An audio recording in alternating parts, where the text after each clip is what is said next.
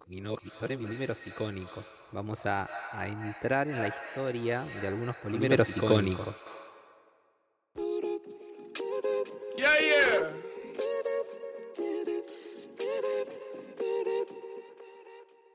Muy buenas a todos, sean bienvenidos. Otra vez y a otro podcast. ¿Cómo está Yura? Muy bien, Agus, muchas gracias. Espero que tú y todos quienes nos estén escuchando estén en perfectas condiciones. Así es, ojalá que sí. Hoy, hoy venimos con una nueva propuesta, ¿viste? Empezar una serie. Eh, obvio que no, no estamos hablando ¿no? de una serie de Netflix, sino una serie de episodios, una serie de podcast, donde todos van a tener una relación, ¿verdad? Claro que sí, Agus. Nuestro plan es empezar juntos con todos los que desarrollamos estos podcasts, hacer eh, menciones a estos materiales, a aquellos materiales polímeros que tenemos al lado y que no sabemos qué son, de dónde vienen, su historia, su impacto en la Exacto. sociedad. Claro. Nos vamos a, a escapar un poco del tinte que veníamos teniendo. Vamos a, a entrar en la historia de algunos polímeros icónicos. Icónicos porque llegaron a todos nosotros, porque son súper importantes e interesantes, y aparte porque sus, sus historias muchas veces son bastante curiosas. ¿Y qué, qué estamos buscando con esto? Y que del otro lado, quienes nos están escuchando puedan reconocerlos cuando los tengan al lado, ¿no? Y ver eh, a estos materiales desde otro punto de vista, desde el punto de vista curioso, ¿no? Si se quiere. Sí, sí, y qué mejor que empezar con esto. Es que fue protagonista de una peli que estuvo por, por Netflix que se llama Aguas Oscuras. ¿La conoces? Sí, sí, la tengo, la tengo para ver, la tengo pendiente para ver. Claro, así que para las personas que ya la vieron, pues ya saben de lo que hablamos. Y para los que no, les digo que nos referimos al teflón. El teflón, el que está, ¿cómo es? En la sartén esta que no, no se pegan los alimentos. Exactamente. O también el que está. Claro, o también el que está en la, la cinta esa que usamos para, mm, para cuando la pileta de la cocina nos pierde agua, ¿no? Sí, sí. Y ya podemos decir que ese nombre, como todo lo que conocemos, en realidad es una marca. Es una marca que pertenece a una empresa de Tremors Company. El nombre, qui- el nombre químico es un poco más complicado, te lo deletreo. Politetrafluoroetileno. Entonces, claro, Ah, para mucho, venderlo mucho más largo. Claro, para venderlo es más fácil hacerlo con el nombre teflón que con el, nombre técnico. Claro, como para que quede en la, en la memoria de la gente, ¿no? Sí, más fácil la pronunciación. Claro. La verdad que respecto a su importancia, y podemos decir que lo bueno este material es como que es, ¿cómo se llama? Inerte, ¿no? ¿Y qué, qué quiere decir este término inerte? Que bueno, es súper resistente, sobre todo a los químicos fuertes y agresivos, ¿no? ¿Y quién es el responsable de, de esto? Bueno, en general la composición del teflón en sí es bastante compleja.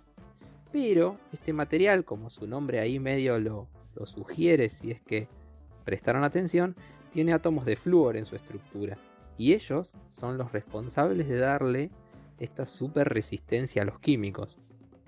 Además, mira, por ejemplo, un dato, ¿no?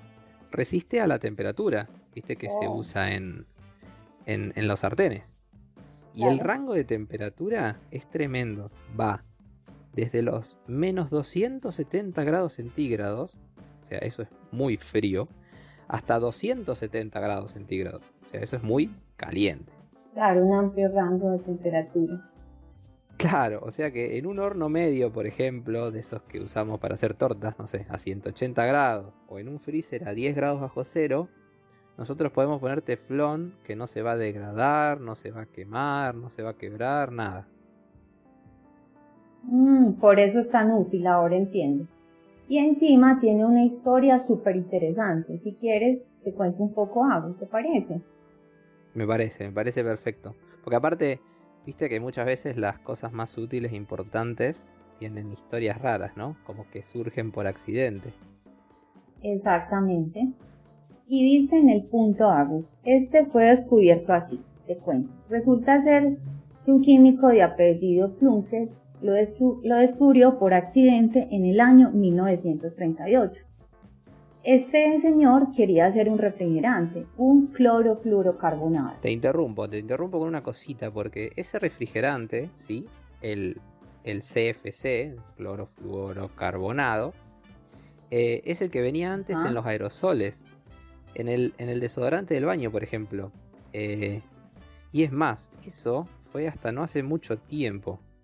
Eh, empezaron, obvio, a hacerlos con otras cosas, ¿no?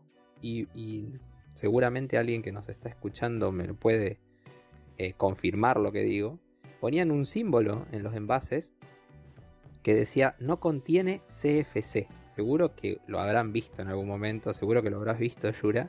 Y esas siglas son por ese refrigerante. Sí, es verdad. El señor lo estaba desarrollando y años después se demostró que, que no era apto para la salud. Pero bueno, para continuar con el teflon, nos remontamos a esa época, donde esas cosas no se, no se sabían y este señor Plunkett buscaba ese refrigerante. ¿Qué le pasó? Él usaba un gas que se llamaba tetrafluoretileno y de un momento a otro notó que la botella que tenía o que utilizaba en ese gas se vaciaba muy rápido. Y claro, pensó, es imposible que yo haya gastado tanto gas tan rápido. Claro, como que no le cerraban los números. Claro, entonces por lo tanto decidió cortar la botella y se encontró con un sólido blanco, así de una consistencia medio cerosa y súper resbaladizo. Entonces resulta ser que ese gas, con la ayuda del hierro de la botella, había formado un polímero, había formado el famoso teflón. Claro, y ahí se deben haber puesto a ver qué tal eso que había ahí y boom, estaban, ¿no? Frente al, teflón.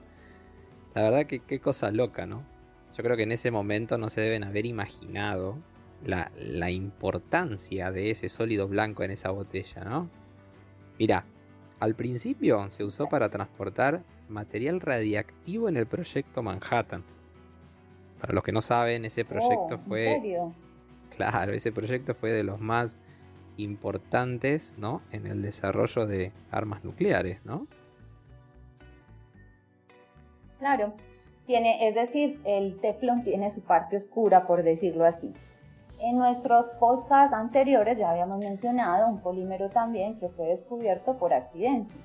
Y lo mismo que en aquel caso, una vez descubierto, se empezó a a desperdigar por todo el mundo, a utilizar y en, pues en muchos objetos y en muchas aplicaciones. Se, viralizó. Así lo encontramos. Sí, exacto. Se popularizó mejor. Claro. Así lo encontramos en cintas, en sartenes, en piezas, en mangueras, en pinturas, en prótesis y algo muy importante te cuento, en hasta hilo para coser. Yo no lo sabía, esta parte de que se utilizaba en esta aplicación para coser, no lo sabía, no sé si tú. Y se usa cuando se requiere coser prendas que resistan químicos fuertes. Sí, no, la verdad que yo tampoco no, sabía, pero ahora que, lo mencionás, eh, tiene lógica, porque si la prenda resiste químicos, pero los hilos con la que la cosen no, entonces medio que no sirve para nada la prenda, porque se te rompen las costuras. La verdad que no lo había pensado, es cierto eso.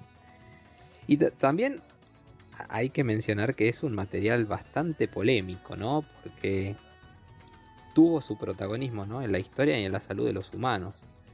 Eh, pero para eso, ahí recomendamos la peli esta que mencionamos antes de Netflix. No, no nos vamos a meter en ese tema. Claro, este material da mucho para hablar, pero eh, quizás el resto de cositas, detalles en específico, los podemos dejar para que las personas, eh, aquellos curiosos, lo investiguen. ¿Te parece acorde algo? Sí, más vale. De nuestra parte, decidimos darle protagonismo y traerlo a escena. Darle la mención que se merece porque, más allá de su parte oscura, sí, eh, la realidad es que lo usamos un montón. Está en todos lados y gracias a él mejoró muchísimo nuestra calidad de vida.